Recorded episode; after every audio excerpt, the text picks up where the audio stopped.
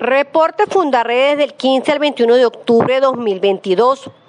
Fundarredes informó que el juicio oral y público contra el director general de la organización Javier Tarazona y de los activistas Rafael Tarazona y Omar de Dios García deberá comenzar de cero en una fecha aún sin definir luego de dos meses de audiencias, pues el proceso se vio interrumpido por baja médica del juez de la causa.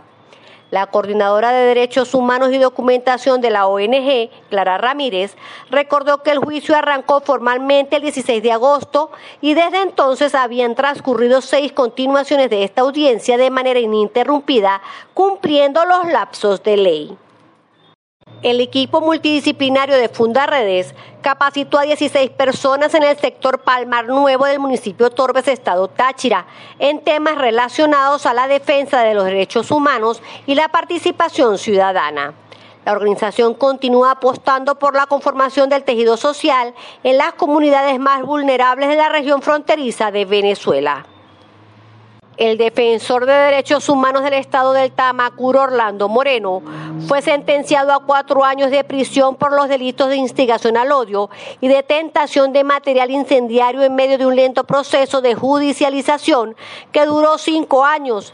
Este hecho, sin duda alguna, responde solo a causas políticas en el marco del hostigamiento y persecución contra los defensores de derechos humanos en Venezuela en presunto enfrentamiento armado con funcionarios del 6CPC en el estado Guárico, fue asesinado Henry José Milano Linero, alias El Demonio, presunto cabecilla de la megabanda criminal El Tren del Llano.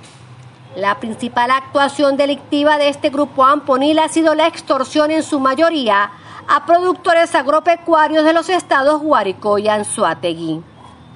El Estado venezolano cerró la emisora radial informativa Bahía 102.5 FM de Cumaná, Estado Sucre. La estación radial del oriente del país se suma a una considerable lista de emisoras que fueron sacadas del aire por Conatel en lo que va de septiembre y octubre en varias entidades, lo que constituye una violación a la libertad de expresión. En el Hospital Ruiz y Páez de Ciudad Bolívar, se vienen presentando fallas en el suministro de agua potable desde hace más de 10 años, situación que imposibilita la oportunidad de brindar una atención óptima en este centro asistencial. En el Hospital Ruiz y Páez de Ciudad Bolívar se vienen presentando fallas en el suministro de agua potable desde hace más de 10 años, situación que imposibilita la oportunidad de brindar una atención óptima en este centro asistencial. Mientras el Estado venezolano ignora este grave hecho, el Fondo Internacional de Emergencia para la Infancia de las Naciones Unidas, UNICEF, ha prestado su colaboración al hospital mediante la perforación, construcción y puesta en funcionamiento de tres pozos para el suministro de agua, que si bien no han generado una solución total al problema, representa un alivio para la población. El Observatorio Venezolano de Violencia registró 37 agresiones a la comunidad LGBTIQ entre los meses de abril y septiembre de 2022. Entre los actos destacan violencia física, discurso de odio y actos de discriminación en lugares públicos y privados. De acuerdo al registro, 29,73 de los hechos fueron cometidos por funcionarios del Estado y 16,22% de las agresiones por efectivos policiales.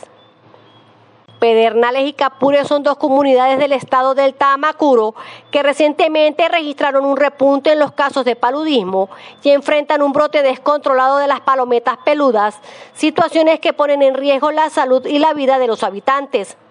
Según se pudo conocer, los casos de paludismo comenzaron a repuntar ante la falta de fumigación. La organización no gubernamental Mapache Coaventura que se encarga de promover la conservación y rescate de animales silvestres en el estado Zulia, informó sobre la grave situación de los flamencos rosados afectados por los derrames petroleros en la región. Otras especies de aves también han sido víctimas de este daño ambiental, siendo localizados muertos varios ejemplares a consecuencia de la extensa mancha de petróleo presente en la superficie del lago de Maracaibo. El último análisis realizado por el Observatorio Social Humanitario destaca que 82% de la población del país está expuesto a agua contaminada. El acceso al agua potable es uno de esos servicios que a pesar de ser un derecho humano, hoy resulta un privilegio para los venezolanos. El estudio también revela que el problema se debe a múltiples factores, pero que uno de ellos es la infraestructura que está obsoleta y no funciona eficientemente.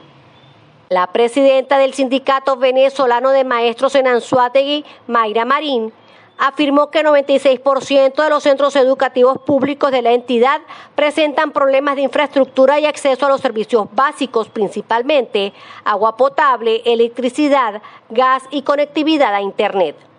La docente explicó que en el caso del agua potable hay que tomar en consideración la inestabilidad del suministro hídrico en toda la región y la ausencia de sistemas de almacenamiento en algunas instituciones, lo que indudablemente es un riesgo sanitario. Comparte, ayudemos a vencer la censura en Venezuela. Consulta estas y otras informaciones en nuestro portal web www.fundaredes.org.